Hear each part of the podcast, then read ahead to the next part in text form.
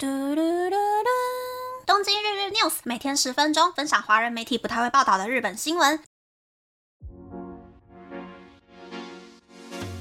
欢迎来到东京日日 news，我是可露咪。你可以在这个节目中听到华人媒体不太会报道的日本新闻。不过这次是台日比一比特辑，是不是以为星期天应该就会是日文特辑呢？是因为在找日文特辑资料的时候，我发现了其实还蛮有趣，但并不是我熟悉领域的新闻。虽然也是比较台湾还有日本差异的内容啦，但我觉得用我比较熟悉的中文来介绍会比较好。而我熟悉的领域是什么嘞？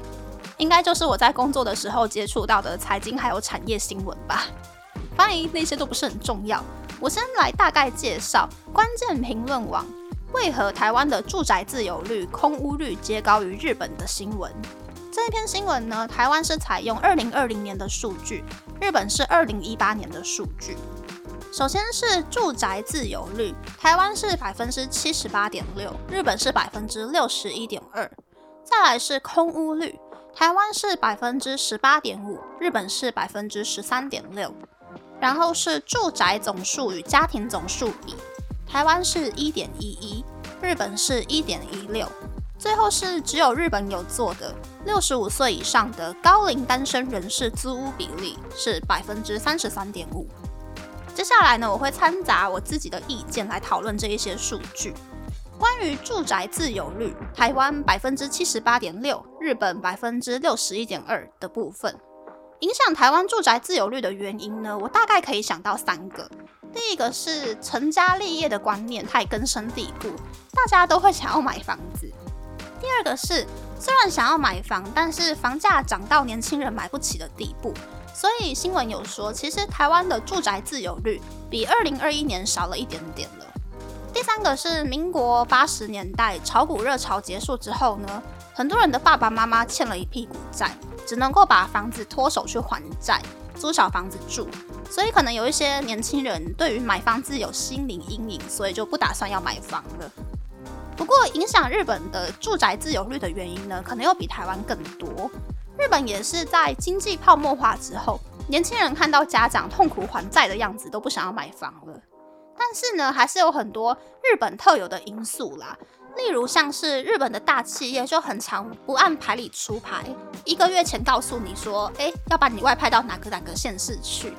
但是如果员工被外派之后呢，自己买好的房子空着也不对，租出去的话呢，又不知道公司什么时候会说，哎，你下个月要调回去你的老家东京哦。那这个时候呢，即使大企业的员工薪水很安静，绝对可以买得起房，但是大家就会想说，算了，还是租房子就好了。又或者是呢，像是一九九五年的阪神大地震，二零一一年的三一一大地震，都是发生在日本人已经经济泡沫化变穷之后的地震。很多灾民已经没有余力去买房子了，所以就会选择去租房子住。比起台湾，没有买房的人大部分是年轻人居多，但是日本没有买房子的人的年龄层就非常的广泛了。这也就是为什么最后。日本六十五岁以上的单身高龄人士会有百分之三十三点五的人租房子住。接下来是空屋率的部分，台湾是百分之十八点五，日本是百分之十三点六。我觉得这个嘛，第一个是跟很多台湾人都住在国外有关系。很多台湾人在民国七十年代治安很不好的时候，就举家移民到加拿大之类的国外去住了，又或者是。民国八十年代的时候呢，就有很多台商跑到中国沿岸开工厂做生意。这一些人在台湾其实有家，但是实质上已经都没有人住了，所以房子就空掉了。第二个是台湾的房地产增值空间比日本高，租屋获利也比日本还要高，自然而然就会有很多炒房的房地产投资家买了很多房子，但是还来不及租出去，所以就变成空屋了。相较之下呢，日本房地产的增值空间不高，租屋获利比也不高。与其买一小间一小间的公寓出租，直接买一整栋公寓出租，才真的可以比较能够赚到钱。所以日本的空屋率呢，相较之下可能就会比较低。再来是住宅总数与家庭总数比，台湾是一点一一，日本是一点一六。如果看完整的数据。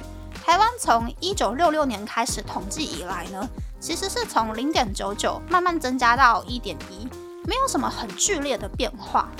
日本的话是在一九六三年以前，数据是小于一的，但是之后就慢慢增加到一点一六。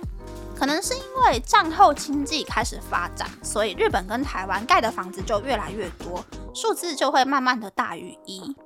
但这也是代表说，假设台湾跟日本大家的薪水还有房子的售价都一样，但是因为日本比台湾的比例高一点点，所以在日本能够买到房子的难度就会降低一点点。那么我觉得大家应该会比较好奇的事情是，在日本买房子很划算吗？好像看到很多财经节目跟 YouTube 频道都在介绍说日本买房很赚呐，很夯什么的。那如果是看平均薪资还有房价的话，奥运前疫情爆发之前，买房子的房贷加税金和租屋的定金、礼金、租金合起来其实是差不多的，所以很多人就会觉得租房子也没关系啊，没几年搬一次家，换个地方住也是挺不错的。不像台湾，就是怎么算都还是租屋会比较便宜一点点。但是日本现在新城屋的房价一直飙涨，连带中古屋的房价也变高了。可是日本现在万物齐涨，外国买家进场炒房之后呢，大都市的房价也不知道会涨到什么程度，所以有可能接下来日本人对于要不要买房的观念会出现变化吧。另外呢，日本的公寓。花钱买的其实是实际持有面积，不含公设，所以买下来的心情会比较好一点点。但是阳台是逃生空间，所以阳台是公设，不能够堵住逃生路线，也不可以改装把外阳台变成内阳台。然后日本的公寓呢，每一个月除了管理费之外，还要缴每五年会涨价的修缮基金。新成屋的话，这一笔修缮基金呢，就除了修公社以外，在屋龄第二十年的时候，会把公寓外墙重新拉皮。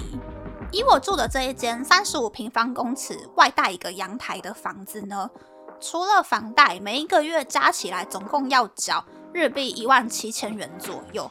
这一万七里面就包含了管理费、修缮基金、保全费、理会费。理会费是日本的一个很特别的。费用啦，你不缴好像也不行。那就算是以现在的汇率去算，日币一万七大概等于台币的三千六，听起来好像有一点点贵。但是如果是屋龄三十年的老屋，管理费加修缮基金呢，大概就是日币三万元左右了。所以我觉得我现在缴的钱算是还蛮便宜的，因为我的管理费还包含二十四小时可以随意丢垃圾。然后还有就是，我们家一楼呢是有一个公共交易厅，可以去那边坐着看书、喝咖啡，很惬意那样子。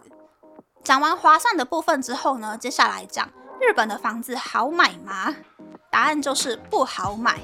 就连有正职工作的日本人都很难申请到利率最低的三大银行的贷款，房子跟头期款都准备好了，也不一定可以买下房子。相较之下，台湾的房贷就会比较好申请。但如果是外国人买房的话，就超级无敌难买的。首先，你的信用要够好，然后你的工作也要比一般的日本人稳定，才会有小小小小的几率能够申请到利率在百分之零点四七五左右、自备一成的三菱银行的贷款。如果申请不到的话呢，就只能去申请中国信托旗下利率百分之九点八、自备四成的东京之星银行贷款。那如果是想要跨海投资日本房地产的外国人，我是超级不建议的，因为你可以申请贷款的银行就只有台湾银行、土地银行的日本分行。那这些银行的申请限制、额度、利率，其实跟东京之星一样，非常的严格。但是投资客收的房租，还有每一年要缴的税，都必须要委托日本的中介去帮忙处理，所以势必是要被多削一笔钱。可是我前面有提到嘛，日本买房还有租房，每一个月花的钱其实是差不多的，租房并不会好赚到哪里去。所以靠投资日本房地产可以致富的外国人呢，我觉得不是商业天才，应该就是祖先有波比吧。那么，那么台日比一比特辑就先到这边了。不知道大家喜不喜欢这样的节目呢？欢迎大家留言和我分享你的想法。喜欢这个节目的朋友，可以在 Apple、Spotify、三 on KKBox、First Story、Mixer Box 的 Podcast 平台和 YouTube 订阅《东京日日 News》，多多按赞、评分，或是在三 on 想要赞助这个节目，还可以在 Instagram 或 Search 追踪《东京日日 News》JJ Tokyo 的账号哦。拜拜。